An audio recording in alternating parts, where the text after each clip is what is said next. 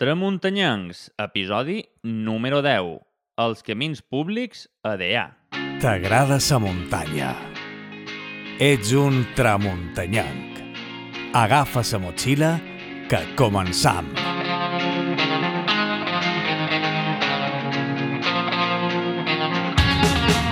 Amics, amigues, benvinguts una altra setmana més al vostre temps de ràdio a través d'internet, a Tramuntanyans. Clar que sí, ja el que feim és aixecar la persiana, obrim la paradeta perquè tornem a tenir temes interessantíssims per xerrar i per contar-vos i per debatre en tot vosaltres. Rebeu una forta salutació des de ara mateix de qui Fernando d'Angulo, i en els que tenim a l'altra banda el nostre amic muntanyanc, en Rafael Gómez. Què tal, Fernando, com estàs? Beníssim aquí ja. Encantat de tornar a estar amb tots vosaltres. Igualment, igualment. Aquí ja tot preparat per començar aquest nou programa. Un programa ben interessant, eh? com, com, com tots els que feim, no, Fernando? Perquè no feim cap d'avorrit, no?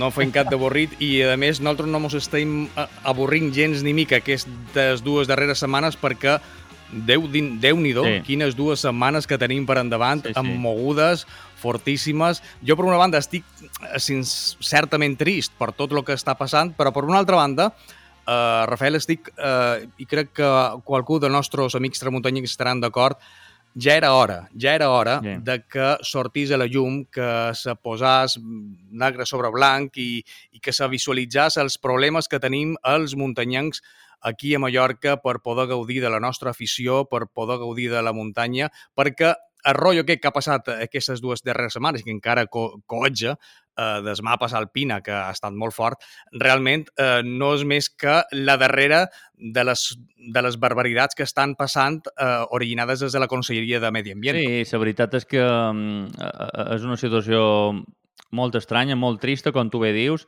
i mira, el tema, la problemàtica aquesta amb Alpina ha, posat damunt la taula i també gràcies a les xarxes socials, doncs tota aquesta problemàtica. I s'ha vist que hi ha molta gent implicada, hi ha molta gent preocupada, hi ha molta gent que, que vol fer feina per, per solucionar això.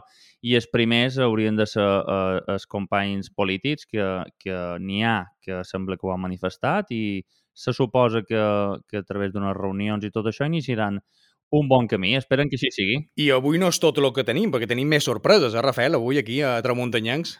No és només aquesta. Sí, sí, sí. Eh, eh, no només hi ha aquesta sorpresa eh, amb aquest polític, el Lluís Apesteguia, sinó que, a més a més, tenim un sorteig. Un sorteig d'aquest que tant mos agrada, eh, que tant Fernando? els agraden a nostres amics tramuntanyancs perquè Exacte. ja vàrem sortejar i altres tramuntanyancs que tenen el seu lot de mapes eh, que han anat a cercar eh, a la tenda eh, Vol Ras eh, per gentilesa d'Alpina, però avui tenim un altre més, tenim una, un, com us ho diria, un obsequi que vos fa un bon amic, bon tramuntanyenc, que ja ha estat amb nosaltres eh, fa unes setmanes, que és el nostre sabater de confiança, el nostre sabater de capçalera, en Jaume, que ens va contar coses interessants damunt el calçat de muntanya i que ara vol tenir un detall amb tu, que ens estàs escoltant. Pot ser, no ho sabem.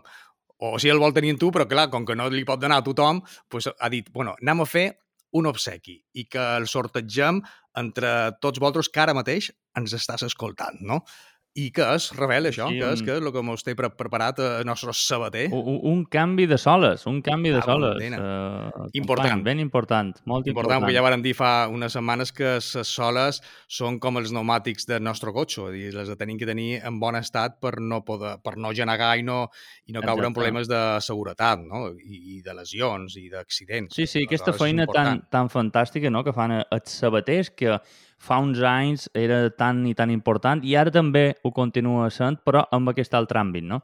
El tema de canvi de, de soles de, de sabata. I també l'altre dia, Fernando, vaig pensar una cosa, perquè la meva dona me va dir a veure, tinc una amiga que té un peu molt petit, un 34 o un 32, no sé, molt petit, i diu, i no troba sabates de, de, de córrer, de, de trail, de no sé què, té problemes per trobar-les. I vaig pensar, ostres, dic, i per què no va a parlar amb el sabater, amb el nostre sabater de capçalera, i per ventura li pot adaptar una esportiva i li posa una sola de trail, no? Què t'apareix aquesta jugada? Podria ser. Això Podria que ser, ho vagi a xerrar amb el nostre amic Sabater, que vos recordam on el podeu trobar, que és en el carrer Ticià número 34C de Palma, molt a prop de la plaça de Santa Pagesa, en el carrer Blanquerna, i mira, doncs donaré el telèfon, si voleu, també perquè prengueu nota, que és el 971 20 41 36 i que aquesta amiga de dona cridi, Exacte. xerri amb ell i si no ell no li pot fer, jo li donarà una bona solució. I del revés, beníssim, queden convidats a, anar a veure-lo i també quedeu tots vosaltres convidats a escoltar molt atents aquest programa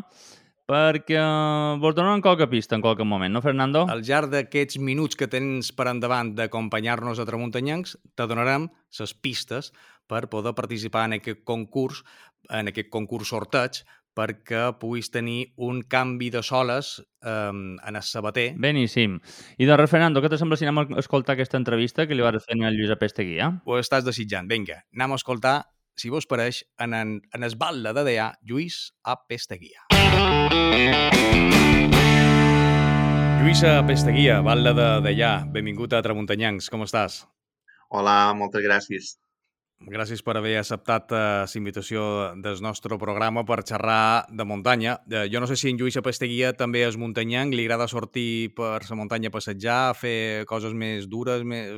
Ho he estat, ho vaig ser de jove, sobretot perquè vaig a l'escolta i un dels uh -huh. valors que practicàvem allà era el contacte amb la natura i sortir d'excursió i ara ho faig uh, molt manco de lo que voldria però, però no, la, muntanya m'agrada molt, bé, siguent de Deià és impossible que no t'agradi. Efectivament, i a més, realment Deià és un poble que, que viu mirant a la muntanya eh, perquè està ben bé just al, al centre de la nostra serra de Tramuntana. Sí, la veritat és que eh, bé, som un poble que transita entre la muntanya i, i la mà, molt pocs quilòmetres passam de la mà eh, en Esteix, eh, mil, eh, mil i pocs metres, per tant, eh, sí, som un poble pràcticament un poble que és muntanya. I un poble eh, que és muntanya i que té molts de camins de muntanya, eh, molts de camins públics, molts de camins privats, molta finca privada. Eh, això dona més d'un mal de cap, no? Sí, bé, és un repte com tot, com tot en aquesta vida, no? I per tant, eh, no, no ho vist tant com un mal de cap, sinó com un repte que, en el qual cal fer-hi front. No? El manteniment dels camins públics com un, com un patrimoni que hem heretat dels nostres avantpassats i que tenim l'obligació de traspassar als nostres descendents i mantenir-los en un bon estat, fer-ne un bon ús, perquè hem de tenir en compte també que estem en un paratge que està protegit mediambientalment i que és fràgil i per tant, eh, això, garantir que conservam tota aquesta xarxa de camins públics i alhora eh, que en feim un bon ús.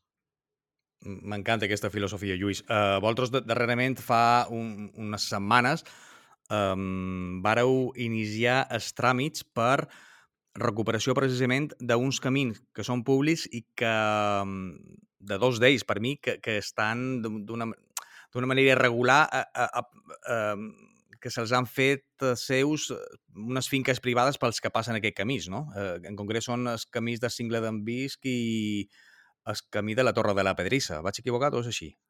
No, no, va bé. De fet, això s'incardina dins un projecte més ambiciós, dins un pla de recuperació de 13 camins que des de, des de l'Ajuntament considerant que són públics i que eh, per, per moltes raons, cadascun d'ells per raons diferents, eh, han anat, eh, s'han anat tancant. No? I per tant, eh, nosaltres, de fet, fa molt d'anys que ja duim aquesta lluita eh, des de, bueno, des de diversos moviments i diverses uh -huh. eh, plataformes que hi ha hagut en el, en el municipi i ara des de l'Ajuntament el que feim és la feina de recuperar aquests 13 camins. Han començat per aquests dos, eh, per una raó molt simple, que eren els més senzills perquè només travessaven els terrenys d'un sol propietari i, per tant, mm, han començat per aquest, per aquest motiu, però la voluntat és recuperar aquests 13 camins que, eh, que són un patrimoni de, de la comunitat. Heu trobat oposició per part... Bueno, imagino que sí, clar que sí, per part d'aquest propietari, no? O com s'ho ha agafat? Eh, ja heu tingut converses bueno, amb ell? So, són dos propietaris diferents, és a dir, són Ah. camins que travessen una única finca, però de dos propietaris diferents.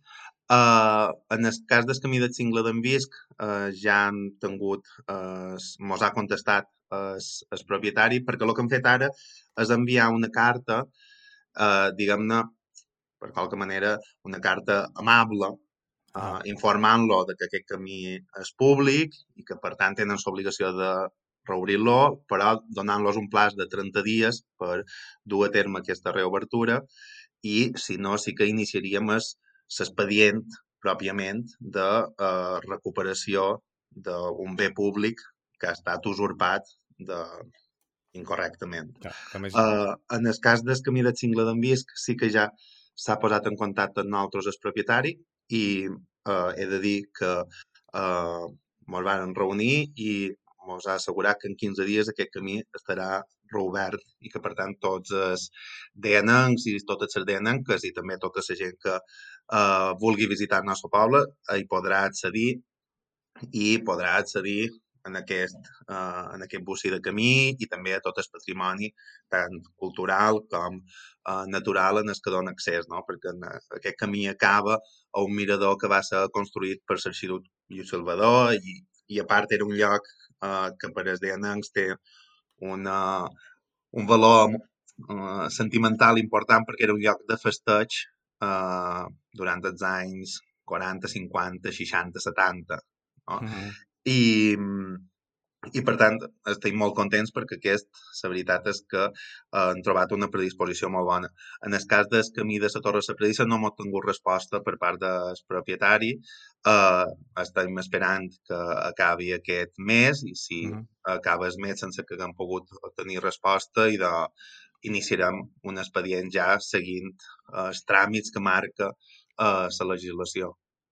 Cal condena. Eh, eh, de veres que sentir-te xerrar amb aquesta bona predisposició, eh, amb aquesta decisió i, i, i realment eh, ens encoratja, perquè és veure que, que de veres encara hi ha administracions on se preocupen per, per recuperar, com tu, ve, com tu bé deies, aquest patrimoni eh, que ens varen deixar generacions anteriors i que obligació nostra, evidentment, és mm. garantir que se prossegueixi. Evidentment, el camí de, de, de Cingle d'en Visc és un camí fantàstic, per qui no ho coneix, clar, és un camí pràcticament que és litoral, vull dir, va des de la foradada eh, realment fins a, a de vora de la torre de la Pedrissa, realment passa per aquella banda d'allò. Bé, són, són dos camins, això, de fet. El, el camí del cingle d'en Visc... Arribaria eh, fins en el Mirador. Arriba fins en el Mirador i després Correcte. hi ha un altre camí, que és el camí de la Predissa a la Cala, que és aquest en què tu feies referència, eh, que és un altre camí i que està a la següent fase d'aquest pla de recuperació de camins eh, públics, precisament. Vull dir que també està tancat eh, i que eh, jo crec que és vera que eh, moltes administracions han estat inactives, però jo crec que eh, no s'ha de lloar a les administracions que defensam eh, el patrimoni eh, comunitari, perquè és una obligació. Vull dir, és que hauria de ser lo normal. Allò que s'ha de fer és denunciar les administracions que són inactives eh, quan s'usurpa un, un bé públic, perquè eh, cada vegada que perdem un camí, jo no me canso de repetir-ho, no, no només estem perdent un lloc per on transitar, estem perdent part de la nostra eh, manera d'entendre el món, perquè els camins donen accés a llocs, donen accés a, a, a la natura, donen accés a, a patrimoni i donen accés a, a, a, a rutes que ens expliquen col·lectivament. Dins el pla de recuperació de, dels camins, per exemple, a part d'aquest que vos he dit, no? que dona accés en aquesta zona eh, on se festejava, o el camí de la torre de la Predissa, que dona accés a una torre que va ser de vigilància i que va ser sufragada eh, per l'Ajuntament de DA, mm. tant la torre com, com la vigilància que hi va haver, llavors se celebraven eh, les festes patronals ja des del segle XVI i XVII. Um, a més d'això, per posar exemples, eh, des del municipi de DA han perdut tots els accessos en esteix. Ah, I, i eh, dins aquest pla, per exemple, hi ha la recuperació de dos dels camins, el camí de Racó i el camí eh, de Can Boqueta, que donen accés en es, en es, en esteix i és vera que això ens permet anar d'excursió tant en els vianants com a la gent que ens visita, però també ens recorda el DA que se dedicava a l'estraperlo i en el contraband i que feia servir aquestes rutes per accedir a Bunyola, que era on se duen els fardos eh, que se descarregaven a la cala, o el DA que eh, per sobreviure havia de plantar blat a damunt d'Esteix, que és l'única banda plana que tenim en el municipi, en el pla de la Serp d'Esteix, mm. i pujaven allà a Conrà, o, o, o, o els nens que se van dedicar a fer carbó eh, durant moltes generacions. Per tant, jo crec que també és un tema d'orgull de comunitat i de reivindicar-nos el que hem estat i el que volem ser. Efectivament, i de responsabilitat de donar continuïtat a, a a part de la nostra història, de les nostres arrels. Realment, quan te sent xerrar, jo estava eh, eh, bocabadat, perquè ara mateix m'imaginava que realment el que estava era visquent un somni, escoltant un batle xerrar en, amb aquesta naturalitat, amb aquesta autoritat i, i, i amb aquest amor a la terra, a la història, a, a, en el llegat. Eh, la veritat és que tot i que, com tu dius, es, hauria de, ser lo normal i no haurien de lloar a les administracions que ho fan, um, per desgràcia no és lo, no és lo habitual, però això és eh, la nostra alegria del Manco sentir um, representants públics que, que tenen aquesta estima per lo que, per lo que seu, efectivament. Uh, Lluís, com, com, com teniu el catàleg de camins públics? El teniu... Bueno, precisament el, el, nostre, el nostre problema neix en l'aprovació del catàleg de camins, uh, que és vera que molt de pobles ha, ha suposat un avanç important, però nosaltres quan s'aprova el catàleg de camins el 2013 el que se fa és eh, treure és a dir, per explicar-ho així per, per d'una forma el més senzilla possible, l'any 92 s'aproven les normes subsidiàries i dins les normes subsidiàries del municipi eh, ja se fa una catalogació dels camins públics, se grafien amb, amb mapes, és a dir, queda eh, clar eh, tot el que són eh, aquesta xarxa de camins públics, les normes subsidiàries del 92. El 2013 s'aprova un, eh, un catàleg de camins en el que se eh, desclassifiquen de qualque manera, s'elimina la consideració de públics de 13 dels camins que les normes subsidiàries, encara ara, perquè segueixen vigents, eh, consideren com a públics. Per tant, el que tenim nosaltres és una contradicció i és a partir d'aquest moment, de l'any 2013, quan tots aquests camins passen a tancar-se de forma sistemàtica. Que són aquests 13 uh, camins que teniu vosaltres ara intenció de uh, recuperar? Exactament, perquè si, si demanassis a en Lluís, en Lluís Apestegui particular, mm. uh, jo crec que s'ha de ser més ambiciosa, perquè hi ha més d'aquests 13 camins, vull dir, les normes subsidiàries en el seu moment um, crec que encara van fer curt en algun dels camins. Però vaja, uh, crec que ja fixen una xarxa que era completa i que era, uh, era satisfactòria. El que nosaltres ara volem revertir és errada o mala praxis que se va produir en l'aprovació del uh, catàleg de, del catàleg de camins. En qualsevol cas, com que les normes subsidiàries són una norma jurídica de rang major, eh, ens aferram a això. Mentrestant, eh, estem fent, evidentment, una revisió del catàleg de camins per adaptar-lo eh, en aquestes normes subsidiàries. I després ja veurem si fa falta afegir-hi qualque camí més, a part d'aquest 13. Però de moment se, ens centram en aquest 13. I quin, quins són aquests 13? Els tens uh, així fresques a memòria? Ara, ara segurament no te'ls podré dir tot de memòria, perquè, algun, no? però, però sí, no, no, no voldria que me'n deixés cap, però uh, de, des, tre, des 13 uh, que hi ha, que no tots estan tancats, he de dir, uh -huh.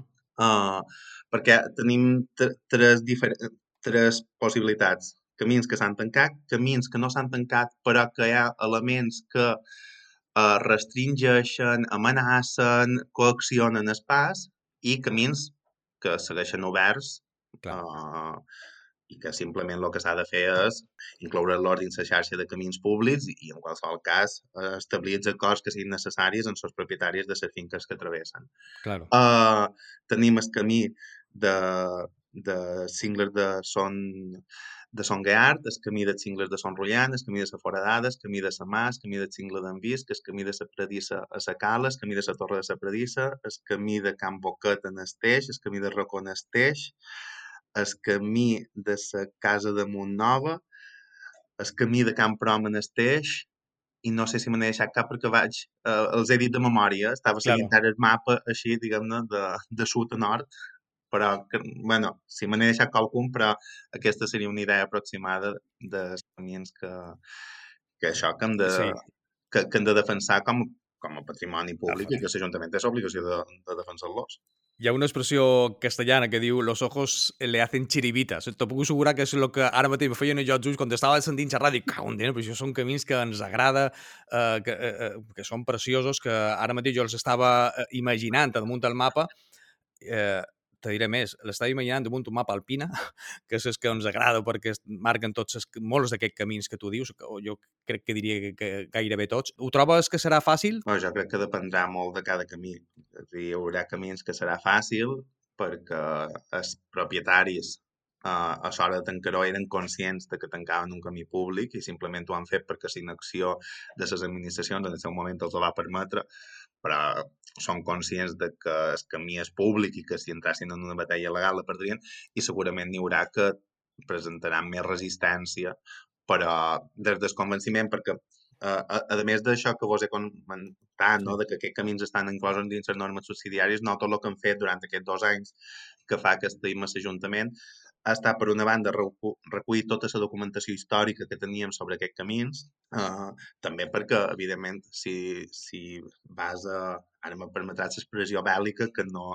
La nostra pretensió és fer-ho tot amb el màxim bones. acord i de bones, però eh, per, fer, per fer la broma un no pot anar a la guerra sense armes. Un ha d'anar i, i ho ha de tenir ben estudiat i ben preparat. Per tant, durant aquests dos anys el que hem fet ha estat recopilar tota la informació eh, documental que han pogut i eh, també han fet, que això ens ho van recomanar des de l'Associació de, de Defensa dels Camins Públics, el que han fet ha estat eh, recollir el testimoni oral de tots els DNNs majors de 65 anys eh, que tinguessin el manco un dels seus pares que també fos de DA, per tant no només la seva memòria, sinó la memòria eh, dels seus avantpassats, i els hem entrevistat sobre eh, què recordaven de cadascun dels camins, a veure si recordaven que s'hi passava lliurement, si hi havia barreres, si havien de demanar permís per passarir, per què hi passaven, eh, que, que és un document molt interessant perquè, a més de haver-nos donat llum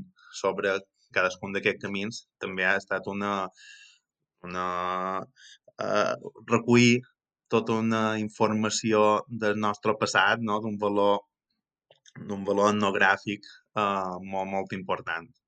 Aquí, anava, aquí volia anar jo, realment, perquè tots els camins, eh, els camins que hi ha per, per, per, per la muntanya d'allà o per, per tot el vostre municipi, per, per totes les muntanyes, eh, eren camins per fer feines eh, que es, de la gent que vivia de i per el camp o per la muntanya. Mm -hmm. Vull dir que, clar, el que tu dius és una, és una recuperació d'una memòria etnogràfica de, de lo que la gent, la gent no anava d'excursió fa, fa 100 anys. El que anava a fer feina o traslladar-se d'una banda a una altra o cercar-se la vida per poder sobreviure, com tu bé deies, en, el, en el cas de, contrabando, no? És, és que mm -hmm. això és una responsabilitat. I jo crec que, com tu molt bé apuntaves, eh, el problema des que, o s'ocupa dels problemes que teniu ara vosaltres i tants d'altres municipis és precisament per, per no haver fet el cap viu o haver la feina ben feta.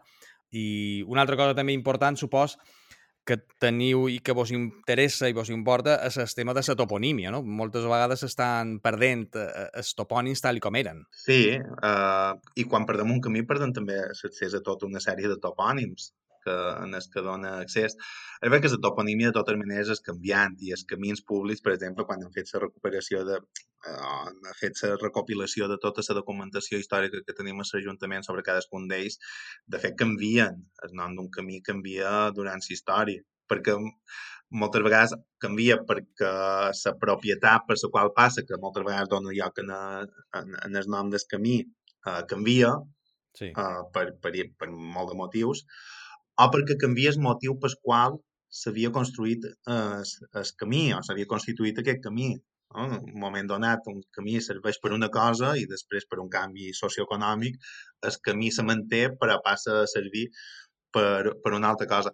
Has fet uh, referència a una cosa que m'ha va fer molta gràcia uh, quan fèiem aquestes entrevistes, perquè no fa 100 anys que la gent no anava d'excursió. Em fa molt manco. La gent que entrevistaven, que hi havia gent de 80, Uh, el major té 104 anys mm -hmm. i el menor que vam entrevistar 65. Però hi havia gent que li demanava i per què anau per aquest camí? I deia, punyeta, perquè havia d'anar, perquè havia de passar, perquè havia d'arribar allà de sang. No, no, no, no, no anaven a passejar, anaven d'una banda a una altra i, i empraven els camins per anar d'aquesta banda a aquesta altra banda. I, Clar. i això sí que...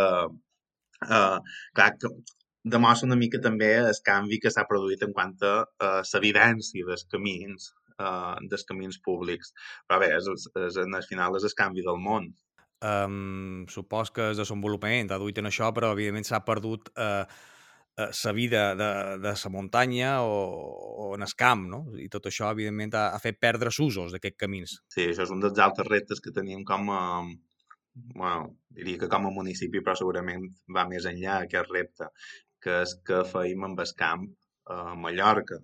Però eh, això, això donaria per, per, perquè hem de fer molt, hem de fer moltes coses perquè eh, bueno, segueix tenint un valor, però a més del valor que té, des del meu punt de vista, a més del valor intrínsec que té el camp, també ha de tenir un ús eh, i, i per tant eh, mos hem de replantejar davant els canvis socials i econòmics que han viscut els darrers 60 anys eh, que, que feim, si com aconseguim que aquest monocultiu turístic que tenim, que això també té molta relació amb el tema dels camins, però com fem que aquest monocultiu turístic eh, deixi de ser-ho, que és un dels reptes que jo crec que tenim com a societat, i eh, dins aquest procés de deixar de dependre quasi exclusivament del turisme, quin, quin, quin paper ha de tenir el camp en tot això. Es campi, quan dic es camp, xerra en la seva màxima extensió, no només estic xerrant de, dels espais agrícoles, estic xerrant també de, de la muntanya, dels espais forestals, no? perquè també Clar. formen part de tot aquest eh, territori que ens defineix com a, com a societat. I a més, eh, en el vostre mateix municipi pues, se feia carbó, se feia, se feia calç, eh, se recolla neu, eren, eren activitats que se feien a la muntanya, efectivament, no tan sols era es conrear, no? Uh -huh. I, evidentment, s'hi arribava per camins, que jo això és una, és una de les coses que, que, que a vegades eh, debatíem en aquest grup que treballàvem sobre, o que treballàvem, encara seguim fent feina, molta de feina, perquè en fa falta molta, sobre els camins, perquè a vegades no tenim testimoni sobre el camí, però tenim testimoni, per posar un exemple, no? Um, tenim el testimoni de uh, que l'Ajuntament de DA uh, va tenir durant segles un pleit amb el Gran i General Consell de Mallorca perquè no pagava els vigilants que estaven a la Torre de la Predissa. Pagava de la resta de municipis de Mallorca, però el nostre no el pagava. I l'Ajuntament eh, que havia d'assumir aquest cost eh, escrivia cartes en el Gran i General Consell reclamant-los el sou d'aquestes persones. Uh, clar, no, no descriuen tot això el camí que arriba a la Torre de la Predissa, però és evident que en els segles uh, 16, 17, 18, uh, els, els vigies municipals que estaven a la Torre de la no hi arribaven amb helicòpter, Anàvem per qual... Exactament. Anàvem eh, per, per un arribaven camí. per un camí. Uh, per tant, uh, sí, clar, els camins eren el que donaven accés a totes aquestes uh, activitats uh, agrícoles, forestals, uh, de defensa, de contrabando, uh, de, de, de festeig, i després sí que durant... Has dit una cosa interessant, de festeig, perquè és vera que els camins també s'utilitzaven per anar a veure els enamorats, o, o, o més ben dit, per anar a veure les enamorades, no? Això s'utilitzava molt en aquell temps, eh? Sí, sí, sí, ja t'he dit que és, és, el camí de Cingle d'en Visc, en aquest sí que tenim molta de documentació de, del trànsit pel camí, perquè era un lloc de festeig i era ja des de quasi principis del segle XX, uh, abans de la República i durant la República, era un lloc d'excursions de, de, de l'escola de DA. Vull dir que hi ha testimonis de, que, de fotos de que s'anaven d'excursió allà uh, a l'escola en temps de, dels anys 20, el temps de la República, fotos... Clar, tot això és vera que en aquest cas ho han tingut molt fàcil amb, amb els propietaris perquè bueno, de tot una ja ens van dir que, que obririen i que ens van demanar una mica per uh, un temps per delimitar el camí perquè ells tenen animals a la finca i perquè, bé, i amb això nosaltres trobant que sempre s'ha d'aconseguir una, un acord amb, amb els propietaris perquè el camí públic no li crea un perjudici i pa, en el pas per la, per la seva finca. Um, però clar, si hagués anat de males que era treure aquelles fotos i dir, ai, com hi arribaven en, en, en el mirador si no era per camí. Uh, per tant, aqu aquesta memòria, a part de que està molt xula, no?, de, de, de fer perquè te permet conèixer millor el teu, el teu poble, la teva gent. Molt de problemes que deu tenir és perquè no hi havia una, una cartografia acurada de, des, dels camins d'aquell temps, perquè si hagués hagut una cartografia bona, el millor hagués estat més fàcil també, no? Sí, pràcticament no en tenim cap fins ben avançat. Eh, als anys 60 no començàvem a tenir eh, guies de camins perquè per això, per això que te deia, perquè els camins la gent els emprava d'anar a un lloc a l'altre i sabia perfectament on era aquell camí, no havia de mirar no cap falta. mapa. Per tant, eh, clar, quan, quan comença a existir aquesta, aquest inici de l'excursionisme, no? aquesta nova forma de relacionar-se en so, en so territori, és quan comencen a tenir sentit aquest tipus de, aquest tipus de mapes. Sí que és veritat que d'alguns sí que en tenim alguna cartografia, no? sobretot aquells que tenen referència a, a, a, a espais que eren propietat de l'Arxiduc, perquè sí que eh, feia de forma més acurada aquesta feina, però, però en general no, però precisament perquè no tenia cap sentit que existissin. Ara, ara les guies alpines sí que tenen molt de sentit i són necessàries, en aquell moment uh, no. I què opina vostè de, de tota la polèmica que ha hagut aquest, uh, aquest darrers dies, uh, des mes d'abril, en relació amb, amb la cartografia de l'editorial alpina? Bé, és, és, uh, és complicat, primer perquè no som objectiu, perquè conec molt a la gent de l'editorial alpina i, per tant, uh, diguem que també hi tenc una, una vessant, eh, una vessant emocional. Jo crec que eh, hauria d'haver... Eh, eh, no, no sé si se va incomplir eh, en qualsevol moment una, una normativa, però eh, hauria d'haver hagut una altra forma de relacionar-se entre l'administració i l'editorial per eh, arribar al punt d'acord que haguessin eh, que han d'arribar per jo és, és, el que puc aportar com a bala de DA és que sí que troc que hauria d'haver una millor voluntat d'entesa perquè conec la gent que està a l'editorial alpina i sé l'estima que tenen per la naturalesa i per la seva protecció i per tant no en tenc cap tipus de dubte. Jo crec que s'ha duit mal, malament aquesta, uh, aquesta situació per part de, de responsables perquè no han volgut mirar realment o, o no sabien realment què és el que tenien entre mans, no? Sí, jo no sé quin és el responsable, si ha estat un, l'administració, per dir-ho de qualque manera, perquè normalment els polítics, vull dir jo que ara en som a l'Ajuntament de DA, no ets tu que tramites un expedient sancionador normalment. Uh, són els funcionaris però, que estan allà, els tècnics. Sí, i que en qualsevol cas l'administració, ni els funcionaris, ni els polítics, ni ningú són infal·libles, però jo crec que sí que hauria d'haver una, un replantejament perquè crec que no s'ha duit bé tampoc aquest tema.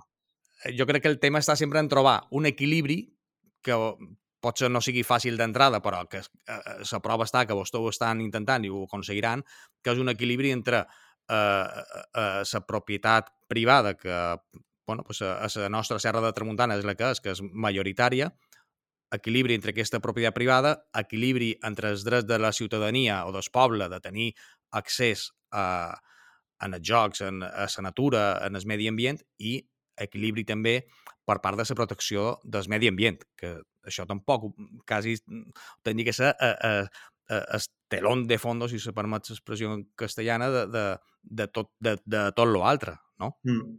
Sí, de, de fet, ara, en el darrer ple de l'Ajuntament, que va ser després ahir, he de dir que eh, en aquesta legislatura eh, tenc la sort, i ho he de dir, de que eh, tots els temes els intentant treure per unanimitat en el ple de, de l'Ajuntament i el tema dels camins, per exemple, l'enfocam eh, l'enfocam de forma unitària. No?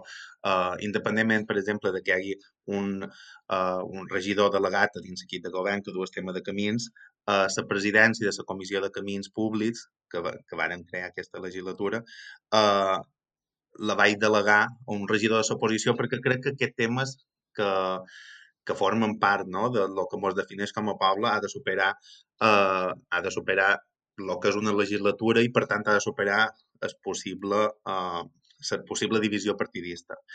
Um, però en xerràvem en el darrer ple del tema aquest de, dels camins i és vera que eh, jo crec que és un debat a tenir en compte de que els espais públics, en general, suposen un dret i les administracions públiques han de defensar aquest dret, que són els béns públics, amb ungles i dents.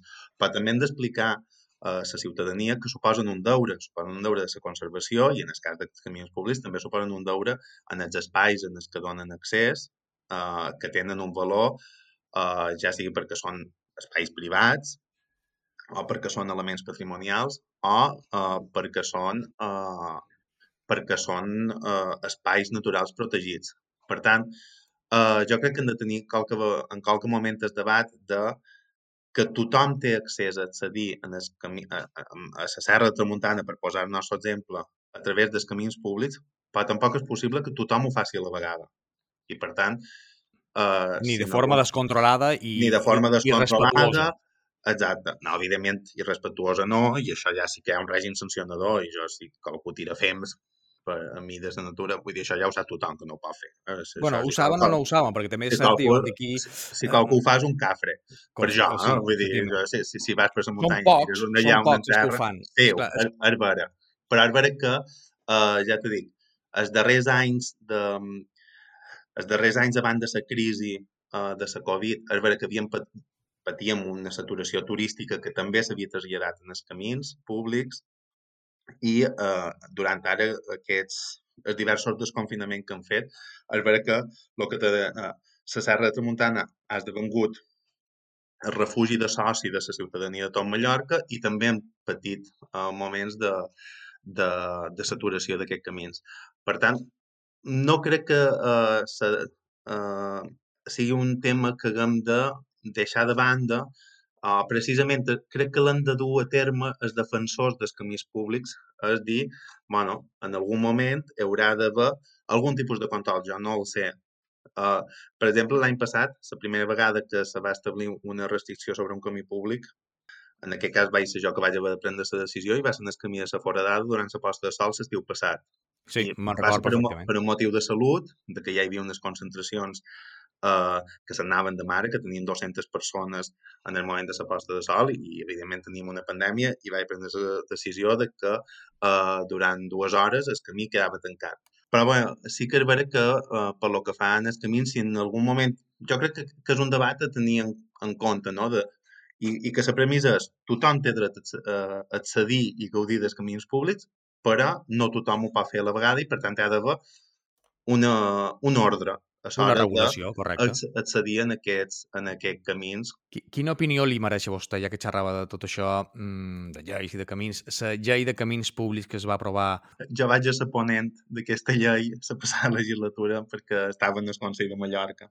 Uh, per tant, um, a veure, jo hi ha coses que, que van sortir com jo trobava que havia de sortir i, i, i coses que, que, que crec que va quedar curt. Però sí que és vera que, a veure, jo, la llei de camins, des del meu punt de vista, eh, és una eina útil perquè um, clarifica quins són els procediments en la defensa dels camins públics i això sí que ho estableix d'una forma molt clara, però no suposa una revolució uh, tampoc uh, a l'hora de um, gestionar-los. I, I jo crec que uh, el que han de fer, per, per lo que deien al principi, és a dir, que una administració defensi un bé públic és que hauria de ser lo normal, lo anormal, acusable i fins i tot punible hauria de ser que un representant polític a l'administració eh, fes de gestió de les seves responsabilitats i no defensàs un camí públic. És que, per tant... Sí, el que passa és que no és, no és no, lo habitual. Eh? No, no, no, no, no, no ha estat habitual. L'Ajuntament de Deia ja dic, s'han tancat uh, per la inacció de l'administració. Vull dir, el camí de Cingle d'en Visc, reobrir-lo, mos ha costat una carta. Per tant, molt complicat tampoc era. Uh, I sé, és cert que n'hi haurà alguns que mos donaran més complicació, però aquest, per exemple, no se va obrir perquè no se va enviar una carta. Vull dir, tan simple com això. Però això hauria de ser lo normal. El que la llei de camins hauria de fer també és enfrontar el debat sobre la gestió dels camins públics, perquè els camins públics també s'han de mantenir, això d'un finançament, qui ha d'assumir aquest finançament, um, com s'han de, com s'ha de relacionar els camins en les eh, propietats eh, que travessen. Eh, tot, tot això eh, jo crec que la llei i, i segurament no era el moment i les diferents opcions polítiques no estaven eh, preparades en aquell moment per, per dur una cosa tan ambiciosa endavant i bé, se va fer una eina que és útil. Jo crec que camí, la llei de camins públics és, molt, és molt positiva, però eh, li falta molt encara per desenvolupar. Vostè pensa que, que tota aquesta... Perquè realment hi ha com un cert moviment en contra de, del prestigi de l'excursionisme que, tant, que, que per el que tant va fer l'arxiduc Lluís Salvador en el seu municipi en concret, però a tot el litoral de Mallorca. Eh, creu justificat aquesta corrent que ha de veure en el, en el muntanyenc eh, com un enemic de la muntanya? o de la natura o del medi ambient. Hi ha tota una voluntat de privatitzar els, eh, camins, els camins i l'accés a la natura i de tancar-los i, clar, eh, eh, ells no ho fan d'una forma gratuïta ni perquè sí, ho fan amb tota la voluntat del món i des del seu punt de vista ho fan molt bé. Els que ho estem fent malament són nosaltres. Uh, que és vera que en algun moment han perdut aquesta batalla, quan jo tenc claríssim que els defensors de, de la natura i els defensors de l'o públic han estat eh, els excursionistes. També és vera que els excursionistes han, jo crec que hem han de pressionar per eh, evitar eh, la gent que fa un mal ús, perquè en, disfressat d'excursionistes en el final el que estan fent és altres tipus de pràctiques que resulten eh, negatives i que donen mal nom. I, i aposta de que som els defensors dels camins públics que han de posar certs debats a damunt la taula per eh, posar-li solucions. Però, però en general el que hi veig és una voluntat privatitzadora del territori i del paisatge. Ah, no? Vull dir, i, i evidentment eh, jo particularment per la meva ideologia i la meva forma d'entendre el món, eh, m'hi tindran davant aquesta gent. Ben fet, no passaran. I tot això amb la connivència de, molt de moltes administracions, el que vostè deia, de l'interès de privatitzar, que això és el que encara eh, és més desastrós. Eh? Clar, és que la gent... Eh, per molta de gent, eh, la gent som una molèstia. I, i, i clar, ens voldrien no tenir, no tenir a prop que, que això és una mica el que hi ha darrere de tot aquest debat, que, de tota aquesta conversa que hem estat tenint, no? Un canvi també per lo que fa en els propietaris de la seva visió del territori i del paisatge. Hi ha un canvi, primer hi ha un canvi de, del tipus de propietari, això el manco de eh? hi ha un canvi del tipus de propietari, començam a tenir un uns propietaris molt més absentistes, és a dir, gent que compra propietats però que hi ve estar un breu període a l'any. Uh, I després també hi ha un altre tipus de... Jo crec que el món ha tendit a un major individualisme i a una major uh, a una concepció més capitalista de la terra i, de, i, de, i del paisatge i del territori i tot això ha fet que aquests camins se vagin tancant uh, per això, perquè el públic molesta i, i la gent no ho vol a prop. Però eh, llavors som els col·lectius, som la majoria els que ens han de posar les piles perquè dic, si perdem aquest debat eh, és, és en gran part culpa nostra perquè bueno, jo partit de la eh, idea de que el que defensam és defensar la majoria. Per tant, eh, tenim la raó i els números del nostre costat. Lluís Apesteguia, un polític que no té pols a llengua, que diu el que diu perquè creu fermament i que tant de bo fos exemple eh, pels altres, que estan també en la mateixa responsabilitat que té vostè, que és de mantenir el patrimoni, la memòria i la petjada des que varen venir abans que nosaltres i la responsabilitat de deixar-la pels que vendran després. Lluís Apesteguia, parla de DA. Moltes gràcies per haver vengut a Tramuntanyancs i l'esperam una altra vegada. En volar, en volar. Ha estat un autèntic uh, plaer i, i la veritat és que se m'ha fet molt breu. Uh, per tant, uh, encantadíssim de tornar quan, quan, quan vulgueu. Com anem? Som en Miquel Salamanca i encara que normalment tenc es cap més en els nígols que una altra banda, procuro tenir sempre els peus en terra i, si pot ser, a prop d'una muntanya. Mos veiem a Tramuntanyanc. Interessant, Fernando, aquesta entrevista.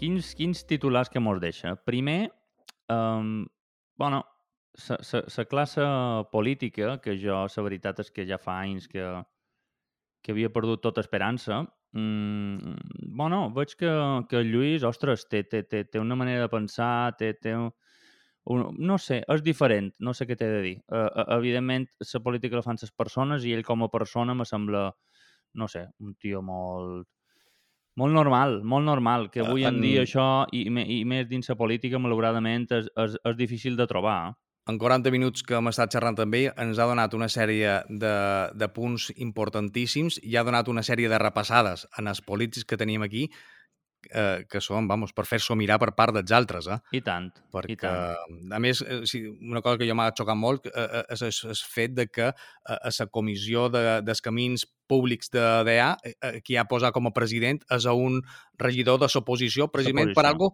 que tu i jo xerràvem fa unes setmanes, eh, i era que aquest tipus de, de pactes i de polítiques tenien que tenir una continuïtat després d'una legislatura, igual que el que Correcte. comentaves precisament de temes d'educació i coses d'aquestes. Aleshores, eh, ell precisament per això ho han fet així. M'apareix algo tan, eh, tan a destacar, eh, Rafael? Sí. sí, arribar a acords, no? I que, i que com, com ell deia, no? És a dir, això no, no és una cosa per nosaltres, és una cosa per, per, per més endavant és una cosa per nostres fills, per nostres nets, perquè se recordin aquest camí, perquè se recordin les tradicions, la toponímia, el perquè de les coses, això és històric. I si podem conservar aquestes coses, podem entendre com eren els nostres avantpassats, ens podem entendre millor nosaltres mateixos, en el final. I això és una obligació, com diu ell, eh, dels polítics, defensar aquest camí públics, no? I, i clar, i, i diu, i, que és molt curiós, diu, i no hem de lloar a les administracions que ho fan perquè és la seva responsabilitat.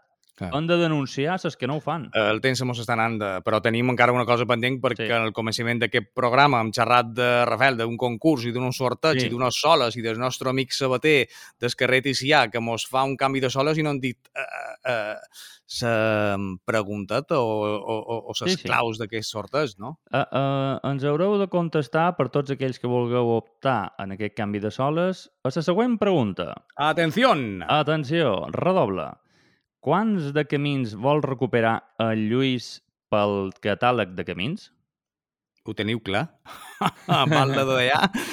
Si no ho sabeu, si no us ho he quedat amb el detall, tornau enrere i a partir de demà mateix trobareu a la nostra pàgina del podcast el, el formulari perquè pugueu fer les vostres posar les vostres respostes en aquesta pregunta i a partir d'aquí entrarem en el sorteig entre tots els guanyadors, que espero que sigueu molts, eh? perquè unes soles, unes soles ben canviades valen molt la pena. Eh? I tant, i tant, i tant. I això ja està a punt, ja està cuit, això. Eh? Això ja està fet. Avui torna a fer llarg, eh? Avui, Fernando. Hem tirat l'arròs i, i, i, i, si no tancam ràpid no el podran ni menjar. Estarà estovat, això. Així eh? és. Molt bé, amics. Gràcies per seguir-nos, eh, gràcies per posar-nos aquest m'agrada les diferents aplicacions. Ja ho sabeu, mos podeu escoltar a eh, Apple Podcast, Google Podcast, Spotify, iVox i Spreaker. I res, eh, qualsevol comentari benvingut, qualsevol proposta, qualsevol crítica i qualsevol m'agrada. Així que espero que us hagi agradat. Tenim més sorpreses preparades i nosaltres seguirem aquí esperant retrobar-vos d'aquí a set dies en el nostre temps de Tramuntanyancs. Adeu!